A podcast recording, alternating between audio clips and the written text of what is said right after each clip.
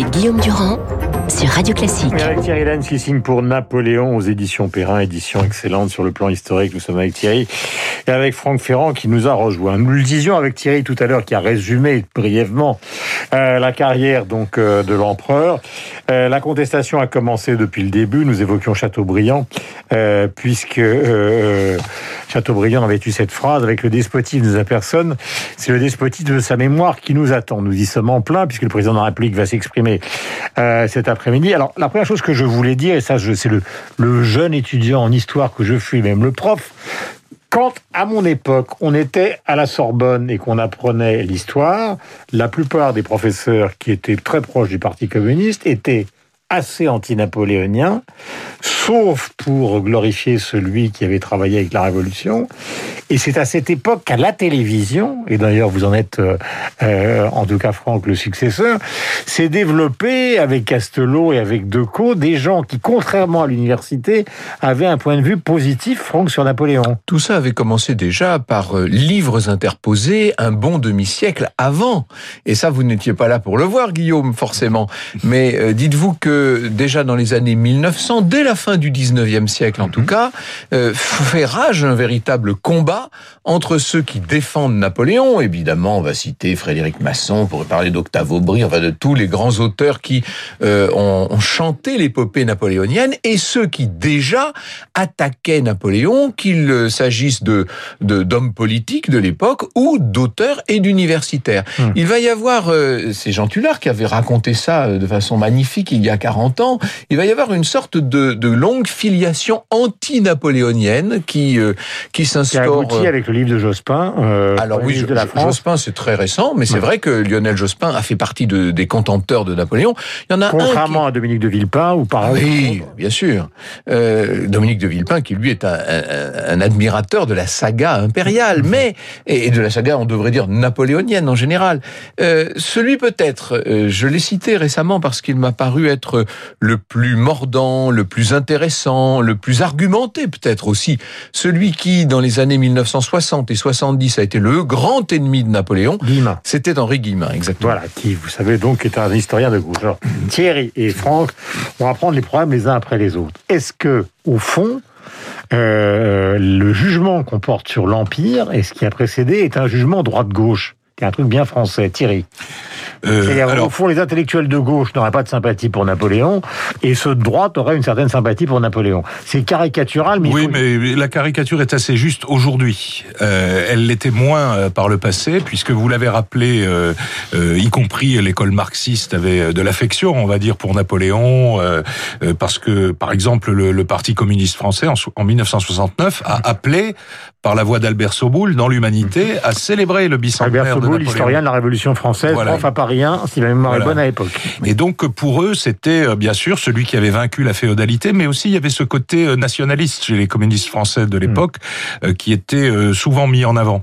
Alors c'est vrai qu'aujourd'hui, on a vu dans les derniers débats que, on va dire, c'était plutôt euh, plutôt droite gauche, mais je, je trouve que c'est euh, comment dire, c'est c'est c'est un peu paradoxal parce que, mais en tout cas, et, et en tout cas, ça ça reflète un peu euh, le paradoxe de Napoléon, parce qu'on peut on peut être de gauche et aimer Napoléon et être de droite et le détester. Maurras, par exemple, euh, j'ai vu dans un article récemment que nous, nous serions, euh, Franck, vous et moi, des Maurassiens, Oui, mais non, des parce que là, en néo-réactionnaires. l'occurrence... Maurras, c'est l'anti-Napoléon par euh, par excellence. Et euh, je dirais que euh, on, on lance des mots. Et on le verra dans tous les débats, on lance des mots, mais on ne sait pas ce qu'ils veulent dire. Je voudrais, euh, Franck, vous ajouter un mot et après, je voudrais euh, aborder un autre sujet. Oui, n'oubliez pas le, le courant légitimiste, évidemment, qui va donner naissance à la droite, euh, à la, à la droite classique. Je ne vais pas revenir à René Raymond et à sa distinction des trois droites. Il y a certes une droite bonapartiste en France, mais il y a aussi une droite légitimiste qui, elle, a toujours détesté Napoléon jusqu'au bout des ongles, et puis aussi euh, une droite orléaniste, il ne faut pas l'oublier, plus libérale, qui s'est fait, euh, en quelque sorte, le chantre des idées anti-napoléoniennes. Alors, question, euh, parce qu'elle est au cœur justement de la polémique d'aujourd'hui, c'est l'affaire de l'esclavage. Et le premier qui a mis les pas en avant puis trois pas en arrière, c'est Jacques Chirac à propos d'Austerlitz. Il faut rappeler Et, ce qui s'est et passé. Claude Chirac. Et il faut rappeler ce qui s'est passé exactement, Alors, Thierry. Parce que euh, vous l'évoquez dans le livre. Peut-être même euh, rétablir une vérité, comme, euh, comme on pourrait dire. En 2005, Jacques Chirac a annulé le fait du prince, toute une série de manifestations qui étaient euh, organisées à l'occasion du bicentenaire de la bataille d'Austerlitz à l'époque et sortait un livre euh, assez absurde de Claude Ribes sur Napoléon et l'esclavage et euh, tout le monde a dit Chirac a tout annulé à cause de ce livre. Or le livre est sorti le 1er décembre euh, 2005. Hum. Dans le livre de Claude Ribes, si ma mémoire est bonne, il parlait d'un million de morts. Oui, il parlait d'un million de morts alors qu'il y avait que 600 000 esclaves, donc euh, il y avait un il y avait un petit problème quoi. Hein. et, euh, et, et en fait Chirac a annulé parce qu'il était anti-napoléonien, on va dire, et son entourage l'était aussi. Jean-Louis Debray par exemple, etc. Et donc lui, il, il, pensait que ça aurait fâché nos partenaires européens, comme il a été dit à un moment donné. Or, les fameux partenaires avaient prévu de euh, d'importer l'exposition du musée de l'armée euh, de Paris mmh. à Moscou, à Prague euh, et à mmh. Vienne. Donc c'était et d'ailleurs il y a une filiation Chirac aujourd'hui avec la ministre de la Culture actuelle, dont on, dont on, m'a dit, mon petit doigt m'a dit qu'elle avait quand même beaucoup poussé pour qu'un certain nombre d'événements n'aient pas lieu. Est-ce que ça veut dire, regardez Jean-Louis Debré aussi. Jean-Louis Debré. Est-ce que ça veut dire, Franck, justement, que le Chirac, qui justement a rêvé et a fini par obtenir le musée du Quai Branly, au fond, c'est aussi sur ces questions d'esclavage, sur ces questions qui sont liées à l'Afrique, que s'est fondée une partie de la décision de l'époque, et qui est aussi ce qu'on attend aujourd'hui du discours du président de la République, car on sait très bien qu'il va être obligé de faire du en même temps. Si et Oui, mais il va faire du en même temps sur un personnage qui lui-même est ambivalent. Vous savez, Napoléon, c'est Janus Biface vous savez, euh, il y a Bonaparte d'un côté, que tout le monde va aujourd'hui, je pense, célébrer, encenser, le fondateur d'un certain nombre des institutions sur lesquelles sont construites nos, nos sociétés actuelles, notre sur lesquelles est construite notre société actuelle, et puis euh, Napoléon, hmm. le souverain, euh, celui qui rétablit la monarchie d'une certaine manière et qui, à travers ce nom de Napoléon, incarne hmm. le culte de la personnalité et tout ce qui a attenté aux libertés de son temps. Bon, je me rappelle une interview que j'avais faite il y a bien longtemps, hein, c'était il y a plus de 20 ans, du prince Charles Napoléon, le père de l'actuel prince Napoléon. Il me disait, vous savez, moi, je, m'inscris dans les pas de Bonaparte, mais je déteste Napoléon. Vous voyez, lui-même euh, qui était de la famille impériale. Mmh. Et je pense que cette distinction entre Bonaparte et Napoléon, mmh. euh, le président va s'appuyer dessus. J'ai grand hâte d'entendre le discours qu'il va faire à l'Institut, mais c'est probable. Cela dit, et c'est très important de, de le souligner, cette distinction, elle est artificielle, elle est fausse, car il y a beaucoup de Napoléon dans le Bonaparte du coup d'État du 18 et 19 Brumaire, et il y a encore pas mal de Bonaparte dans le Napoléon de la fin et de l'abdication d'Élysée. Est-ce que c'est pas tout simplement l'exercice du pouvoir euh, euh, qui est au fond le problème posé par des gens qui sortent d'une période qui a quand même été relativement anarchique vers la fin, la Révolution française? Alors, euh, je vous cite des, des, des propos de Napoléon, on gouverne mieux les hommes par leur vice que par leur vertu. Et le peuple est le même partout. Quand on dort ses fers, il ne hait pas la servitude. Évidemment, ce sont des propos qu'on peut considérer comme cyniques. Hier, Luc Ferry disait, euh, il ne faut pas caricaturer, c'est très difficile de parler en, en, présence d'un absent, si je puis dire. il disait... Euh, euh, au fond, le Napoléon de jusqu'à 1804, je le trouve absolument admirable. Oui, voilà, on y revient. Oui, En, en, revanche, le Napoléon parti dans une sorte euh, bah, de guerre sans fin, qui lui a valu des inimitiés terribles en Espagne, des inimitiés terribles dans d'autres pays, etc. Est-ce qu'on peut faire cette dichotomie Bien, euh, non, Franck était plutôt d'accord hier, Thierry oui, moi, moi, je suis évidemment euh, d'accord, mais je suis aussi d'accord avec la deuxième partie de l'intervention de Franck, qui est de dire, euh, même dans Napoléon, il reste quand même les choses de Bonaparte. Et quand Monsieur Ferry, dont nous avons déjà parlé tout à l'heure, donc je, je m'en abstiendrai maintenant. Mais sur le fond. oui, bah sur le fond, je pense qu'il a la tort aussi. Celle de roi de, c'est le roi de Durie qui n'est quand même pas oui, mais le plus mauvais des historiens français. Euh, d'abord, d'abord, il faut jamais oublier que la politique étrangère euh, de Napoléon, c'est l'héritage de l'ancien régime et de la Révolution française. C'est-à-dire qu'il est, il récupère une ambition française lancée par Louis XIV d'être prépondérant en Europe. Euh, la guerre commence en 1686 au moment de la guerre, la guerre de 30 ans. Il, il poursuit hein. Richelieu, il prépare voilà. Clémenceau. Hein. Voilà. et, et donc, alors c'est vrai que lui fait la guerre autrement. Il sait faire la guerre. Il a un outil militaire formidable, et c'est vrai qu'après 1807, les choix qu'il fait en politique étrangère sont fautifs. L'Espagne, la Russie, on pourrait aussi l'expliquer, les, les, premiers qui attaquent en 1811, ce sont les Russes. Il répond en quelque sorte. Mais c'est vrai qu'après 1807, mm. il y a une forme d'ubris qu'il... Euh, en plus, il a plus de conseillers en politique extérieure, il fait à peu près ce qu'il veut. Mm-hmm. Et donc là, évidemment, il commet des erreurs. Dans le, dans le livre... Mais, mais on ne peut pas le comparer à Hitler et Staline, comme j'ai entendu dire. Alors, vous avez consacré à Thierry Lenz, d'ailleurs, un chapitre dans votre livre que j'ai eu intérêt euh, sur ce sujet, puisque Léo Strauss, qui est un philosophe, a dit en gros, enfin, a fait l'assimilation entre Hitler et, Napoléon comme étant les deux personnages les plus dévastateurs, l'un au 19e et l'autre au 20e siècle. Mais c'est faux. Et après, et après Franck. C'est faux. On entend souvent les millions de morts, etc. Bon, on va pas refaire les comptes, mais grosso modo, les guerres napoléoniennes, c'est 2 millions et demi de morts en Europe. La guerre de 30 ans, c'est entre 10 et 15. La guerre de 7 ans, donc moitié moins de temps, à peu près autant de morts que pendant les guerres napoléoniennes. On ne faisait pas la guerre comme au 20e siècle à cette époque-là. On voulait pas détruire l'adversaire, on ne voulait pas l'anéantir.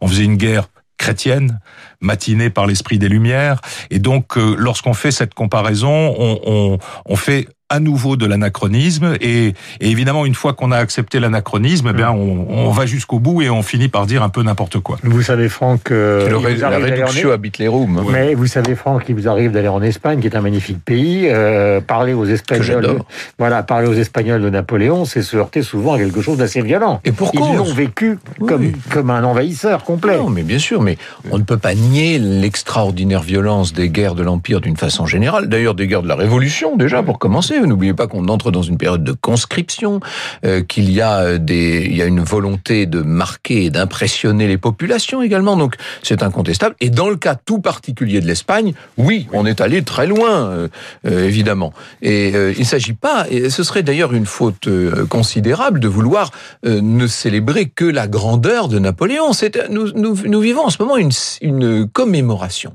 C'est le bicentenaire de la mort de ce personnage qui est, qu'on le veuille ou non, le plus important personnage de l'histoire de France. Bien.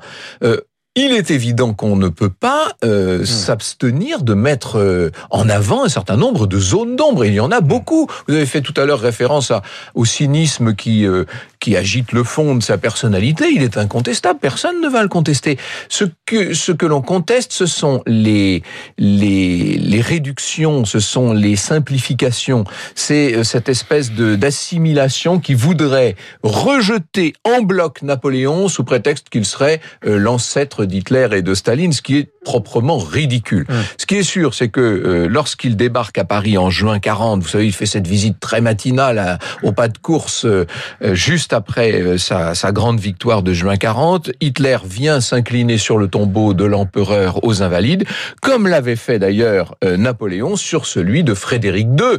C'était en quelque sorte le pendant qui s'établissait dans l'histoire. Il y a peut-être, peut-être des comparaisons à faire entre une certaine partie de la personnalité et de l'histoire de Napoléon et une certaine partie de la personnalité et de l'histoire d'Hitler. Mais comparer les deux personnages est tout simplement ridicule.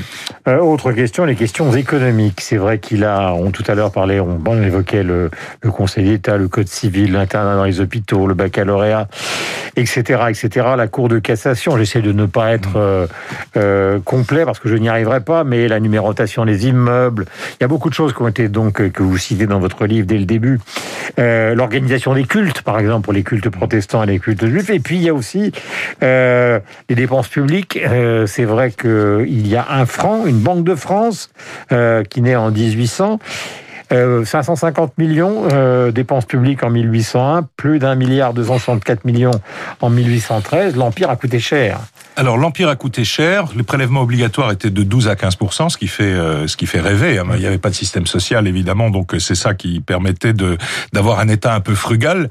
Euh, cela dit, les études ont montré, c'est Pierre Branda, un historien euh, connu qui a qui a réalisé ça, que en fait la dette publique n'augmente pas dans la première partie de l'empire, c'est-à-dire jusqu'en 1814. Il n'y a pas de dette. La guerre paye la guerre grosso modo et et le budget de l'État paye les besoins de l'État. C'est surtout les 100 jours qui coûtent cher, c'est les 100 jours les plus chers de l'histoire de France, puisque là, on se retrouve avec 2 hmm. milliards de dettes au lieu de 500 millions euh, quelques mois auparavant. Et ne, et ne parlons pas là de l'amende, si je puis dire, imposée par les Alliés dans la foulée. Alors, des petites questions, car il faut euh, rappeler des petites choses qui sont importantes, même si elles sont du domaine de l'anecdote. Pour vous, Franck, qui fut euh, le grand officier de Napoléon lui-même lui-même étant l'officier des officiers, mais quel est celui qui l'a le plus aidé? Bah, Écoutez, je, je vais faire de la promotion pour l'émission que je vais faire dans quelques minutes maintenant, puisque je vais vous parler de son préféré, de celui qui a été son ami, car euh, ce personnage euh, dont on est en train aujourd'hui d'essayer de nous faire un peu une caricature a aussi euh, eu des coups de cœur, si je puis dire, et il a eu un grand ami qui était l'âne, mhm. et nous allons raconter, si vous le voulez bien, la fin terrible du, du, du maréchal Lannes. On a dit, Thierry Lenz, que c'était un travailleur acharné qui n'avait pratiquement pas de loisirs. Or, je crois qu'il était à la fois, il aimait beaucoup aller au théâtre et en même temps il lisait. Alors, il lisait énormément. Euh, il, euh, il lisait y compris d'ailleurs les petits romans qui paraissaient pour mm. euh, pour s'informer. Alors, il avait un bibliothécaire qui s'appelait Barbier, qui triait tout ça pour lui, qui lui mm. préparait les choses, mais il lisait. Alors, les livres qui lui déplaisaient finissaient par la fenêtre ou dans la cheminée. Euh, par ailleurs, il allait effectivement beaucoup au théâtre, en plusieurs centaines de représentations. Simplement, ça faisait partie de son activité de souverain. Mm. Et on a on a de lui plusieurs dessins faits par des, des spectateurs des théâtres où il est en train de rattraper la fatigue de la journée. On peut dire qu'il dort parfois pendant les représentations, mais comme il a vu certaines pièces de Racine une quarantaine de fois, je pense qu'à la fin, euh, il devait, il devait pas s'attendre euh, à un suspense final. Vous savez que la, un peu. la, célèbre berline, la célèbre berline qui l'emmène à, à, Waterloo était un peu une bibliothèque roulante, et c'est en tout cas Alexandre Dumas qui raconte qu'effectivement Napoléon jetait par la fenêtre les livres qui l'intéressaient plus. à mon avis, on est dans la légende là, bien sûr. Mais vous savez, c'est à l'institut que le président va tout à l'heure prononcer son discours. C'est pas un hasard. C'est en 1805 que Napoléon a décidé de transférer au Collège des Quatre Nations, chez Mazarin, si je puis dire, mhm. sous la coupole merveilleuse de Levaux, euh, l'Institut de France. Euh, ensuite, on ira aux Invalides, bien sûr, les Invalides où il y a quand même non seulement le tombeau, bon, c'est évident, mais bien sûr, d'ailleurs, comme Thierry Lenz est là, je n'insiste pas sur le tombeau, vous aurez remarqué, mais, il y a aussi le musée de l'armée, avec des salles incroyables consacrées non seulement à l'Empire, mais à tout le consulat, des salles absolument remarquables, et puis le grand spectacle, vous savez, la nuit aux Invalides tous les ans, qui cette année s'appellera l'envol de l'aigle sur Napoléon lui-même. Euh, dernière question. Euh, attenter à sa vie, est-ce que ça a été sans le cas? Pendant cette longue période au pouvoir, est-ce que des gens... Euh, alors il y, a des, il y a des ennemis politiques, vous avez dit tout à l'heure, des royalistes, euh, et puis de, l'autre côté, justement, alors là je parle de la période plus actuelle, des gens qui ont contesté euh, sa tyrannie, mais est-ce que cette tyrannie a été l'objet d'attentats? Alors je, je relève pas le mot tyrannie. Euh, il y a eu, ah il y a eu beaucoup... tyrannie pour ceux qui ont gagné l'attentat. Oui, il y a eu beaucoup d'attentats ou de tentatives, beaucoup ont été ont avorté, mais il y en a deux principales. C'est un attentat à la bombe dans la nuit de Noël 1800. Premier attentat à la bombe probablement de l'histoire, une voiture piégée, 20 euh, morts, 60, 70 blessés. Et Ça s'est déroulé où? euh, C'était alors rue Saint-Nicaise qui n'existe plus aujourd'hui. Pas loin des Tuileries. Euh, dans le quartier juste avant le Louvre. Et puis il y a un deuxième attentat, alors lui totalement manqué, avorté, qui est celui de Staps, un, étudiant allemand à Vienne. Hmm. Il est arrêté assez loin de Napoléon, mais Napoléon le reçoit Mhm. discute avec lui pour savoir pourquoi il a voulu l'assassiner. Et en fait, ne se rend pas compte finalement à l'arrivée que l'Allemagne est en train de rejeter la mhm. prépondérance française. Et puisque nous allons parler avec vous de l'Anne dans un instant, mon cher Franck, je rappelle qu'une série de 20 podcasts, donc euh, sur le site de Radio Classique, consacrée justement à, l'Empire, euh, sera évidemment programmée et est déjà sur le site de Radio Classique. C'est déjà un actuellement. Euh, dernière question, quel est l'endroit où il a le plus vécu? Franck où il a le plus vécu. Oui, bah, c'est habité, quoi, au sens. Euh... Bah, c'est Sainte-Hélène, probablement. Oui, hein, il n'y a qu'à Sainte-Hélène qui soit resté sans bouger. Cet homme-là bougeait constamment, il ne tenait pas en place. La, Sainte-Hélène, là, évidemment, il arrive en octobre 15 et il meurt en mai 21. Et en dehors, et en dehors de Sainte-Hélène bah, Peut-être les Tuileries, donc à Paris, hein, je pense. Merci à tous les deux de votre euh, chaleur euh, et de votre compétence. 8h57, vous êtes sur l'antenne Radio Classique.